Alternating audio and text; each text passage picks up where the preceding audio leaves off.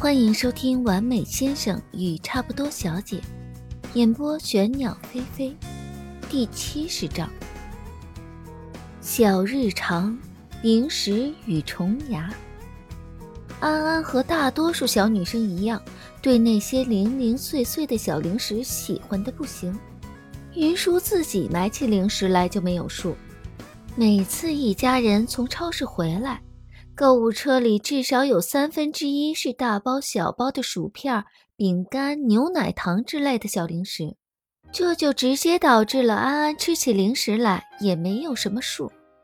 有云舒这个妈妈的例子在前面，张思年一直觉得小女孩喜欢吃些零食挺正常的，也没大管她。直到张思年发现安安吃零食吃到饭都不想吃了，才开始制止小姑娘的零食数量。从此，安安就过上了掰着手指头数自己可以吃的零食数目的苦日子。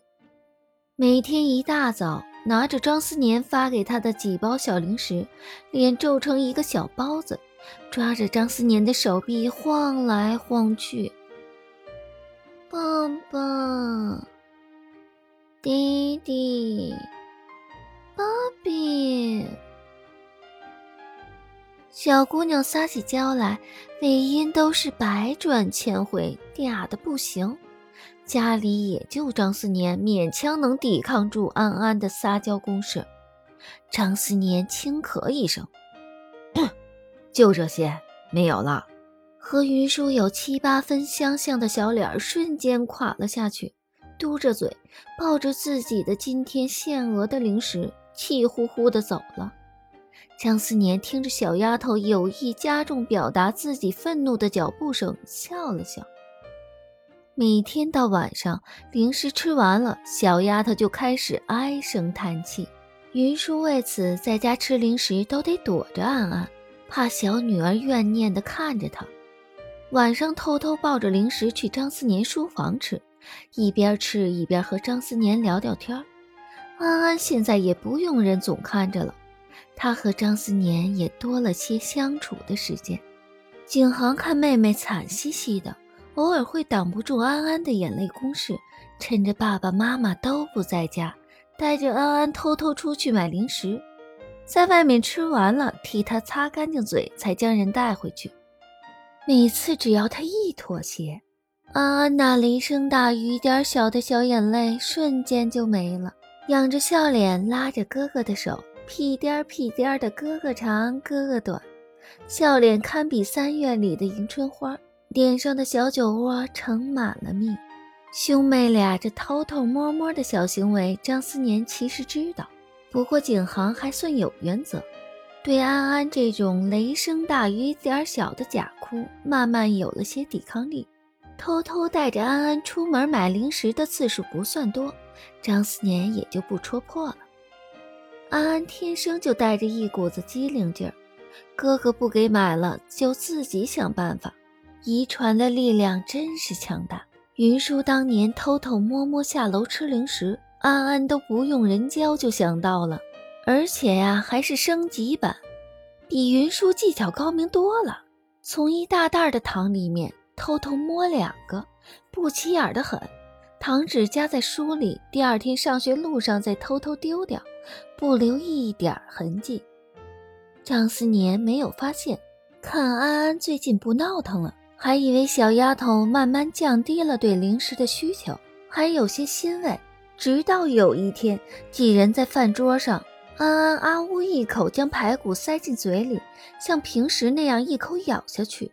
嗯，小丫头捂着脸将排骨吐出来。眼泪汪汪的，疼。张思年放下筷子，皱着眉：“哪儿疼啊？” 呀！安安漱了口，张思年捏着她下巴，冲着小丫头嘴里一瞧，眉一皱：“哎呦，蛀牙了！啊，我天天看着安安刷牙，早晚刷够了三分钟的。嗯，我也像甜甜一样，牙里面长虫了吗？”小丫头有些害怕，还张着嘴，仰着头，说的含含糊糊的。张思年拍着她的脑袋，安抚她：“不是有虫子，是牙齿没刷干净。口腔内细菌感染，让牙齿被溶蚀出了一个小洞洞。明天爸爸带你去补牙。晚上，张思年和云舒将眼泪汪汪的安安哄去睡觉。张思年想着，觉得不对，楼下去翻了翻放在柜子里的零食，果然是数量少了。安安每天抠个一两颗糖，一两块小饼干，积少成多呀。一两个星期下来，数量减少还是挺明显的。张思年无奈摇头，这偷偷半夜吃零食的习惯，怎么也随了云舒了？第二天，小丫头在牙诊所里。被那吱吱吱的电钻声折腾得哭得背过气去，哭声那叫一个响啊！三层的诊所，上上下下都听得到。最后两个护士将她按着，用东西专门把她的嘴强制撑开，才把这牙给补了。牙医将小丫头从诊室的床上放下来，冲张思年开玩笑：“你家小丫头啊，这肺活量惊人啊！”张思年抱起哭得惨兮兮的安安，麻烦您了。张思年摸着小丫头的卷发，安抚着说。出了诊室，安安还窝在张思年怀里哭，眼睛红红的，都快肿了，可怜的不行。妈妈，嗓子也都哭哑了。来，张开嘴，爸爸看看。安安抽抽噎噎的将嘴张开。张思年看他这惨兮兮的模样，又可怜又可气。晚上还敢不敢偷吃零食了？张思年板着脸问他，抽泣声都停滞了十秒，呆呆地看着他。不然你以为你的牙怎么蛀的？半夜偷偷吃东西还不刷牙，能不蛀牙吗？嗯，妈咪偷偷在厨房吃零食，我也可以偷偷吃啊。张思年有些无奈，云舒这方面确实不够以身作则，犹豫半晌说：“妈妈以后也不能偷吃了，我监督她，所以你以后也不可以晚上再偷吃，听见没有？”小丫头惨兮兮的应了声。云舒万万没想到，自己都有两个孩子了，还有再被人管着限制吃零食数目的那一天。当着安安的面没有什么表现。一回房就对着张思年又是撒娇又是磨牙，闹腾了张思年一晚上。张思年最后被磨得没辙，直接将人按在床上无情镇压。智齿引发的两三事，张思年觉得最近自家和牙诊所莫名的有缘。安安刚把牙补了没几天，云舒的牙就出了问题，倒不是因为蛀牙，而是因为。长智齿，云舒坐在医院，拿着拍出来的牙片，看着最后那颗牙横着长着的，埋在牙床里，顶到最后一颗大牙牙根的牙，咬牙切齿冲张思年抱怨：“哪有我这个年纪长智齿的呀？张先生，你说我是不是太笨了？不是一般说越聪明的人智齿长出来的越早吗？”张思年揉他头，哄他。这个可没科学依据，我们等下去拔了就好。云舒的智齿是阻生齿，埋得还挺深，拔掉得划开牙龈，用超声波骨刀将埋在里面的牙弄出来。云舒一听医生描述这过程，将头埋在张思年的怀里，声音坚定：“啊，我不拔了，打死我也不拔了。”医生见云舒态度坚决，建议道。那就先吃点消炎药，把炎症消下去。如果后面不再发炎，不拔也可以。云舒拿着医生开的消炎药回去了，炎症是消除下去了，可后面总是反反复复复发。云舒不敢去拔，就一直吃医生开的消炎药。张思年见反反复复发炎也不是个事儿，不由着他性子来了，将人直接拎到医院，就诊卡一刷。钱一付，把人推进了手术室。因为牙齿埋得深，还得挖掉一小块骨头。麻药打了四五针，麻药打在上颚和牙床上，口腔里肉薄，每一针都打得很艰难。一针下去，云舒就跟着哼一声。后面没有疼痛感了，但超声波骨刀吱吱的声音和咣当咣当不知道什么工具在口腔里弄来弄去，折腾的云舒手术台上哼哼唧唧，眼泪都快飙出来了。最后咬着止血棉，顶着一个肿成馒头的脸出去了。张思年拿着事先准备好的冰袋，让云舒拿着去敷脸。云舒又按照医生的安排去扎了个消炎针。打完觉得自己头痛屁股痛，哪儿哪儿都难过，一路上都嘟着嘴臭着脸没理张思年。张思年握着方向盘开车，余光注视到云舒臭着脸，摇摇头。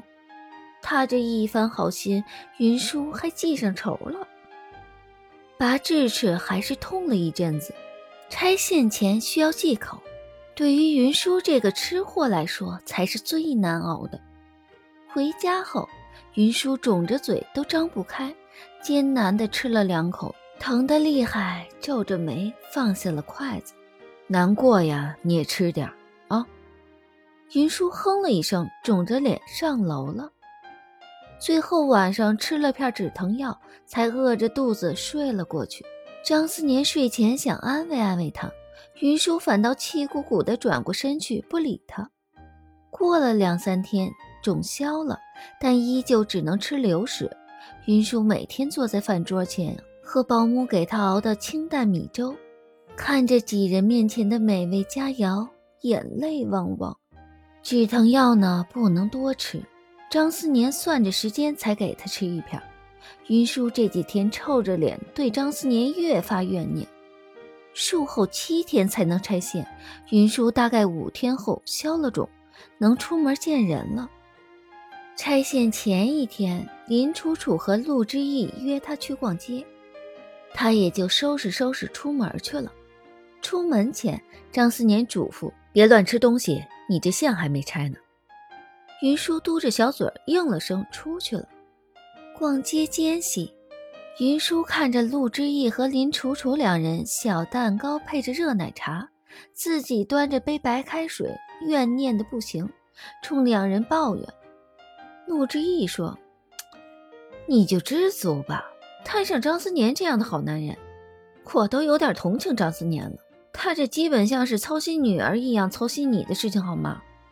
我经常觉得张思年像是养了三个孩子。你呀，结婚都多久了？张思年平时那么忙，但对你，对两个孩子，哪件事不是亲力亲为啊？别那么没心没肺的，还是多体贴他点吧。”云舒有些气弱，我平时也有关心他。三人逛完街，云舒回去的路上，想着这几天的事情，突然觉得自己为这事置气实在是有些幼稚。但专门为此道歉吧，云舒又觉得太刻意了些。云舒到家已经是晚上了，两个孩子已经各自回了房间，算时间，这会儿估计已经写完作业，准备上床了。云舒看着书房亮着灯，蹑手蹑脚摸进去。张思年听见动静，抬起头，回来了。云舒见他还在忙，有些内疚，抓了抓自己的卷毛。嗯，我今天要加会儿班，你早些睡。明天你早点起床，我陪你去拆线。医院八点上班，陪你拆完线，我再去上班。云舒给他倒了杯茶，张思年接过，笑了笑。你早点睡。第二天一大早，两人一块去医院拆线。张思年将云舒送回家，才开车离开。到公司时，手插进口袋兜里，才发现里面有一张薄薄的纸。那一直没变的可爱少女体，显然是云舒的笔记。那安安的彩笔，一张纸写的花花绿绿的。张先生，我不该对你发小脾气，你别生气，我们和好吧。最后还画了个泪眼汪汪、双手合十做祈祷状的小人儿，一头的卷毛，头画的细致，胳膊身子都画的是线条，像个只有头的小火柴人儿，和云舒有几分神似。张思年拿着纸条，笑着夹进书里收好。这张纸保存了很久，等张思年退休时，云舒收拾张思年的书房，才发现了这张发黄的纸条。你怎么连这个都存着呢？云舒看着自己当年写的乱七八糟的东西，觉得有些不好意思。这会儿老了再翻出来，不是挺好？张思年含笑，将人揽进怀里。本文已全部播讲完毕，感谢您的关注。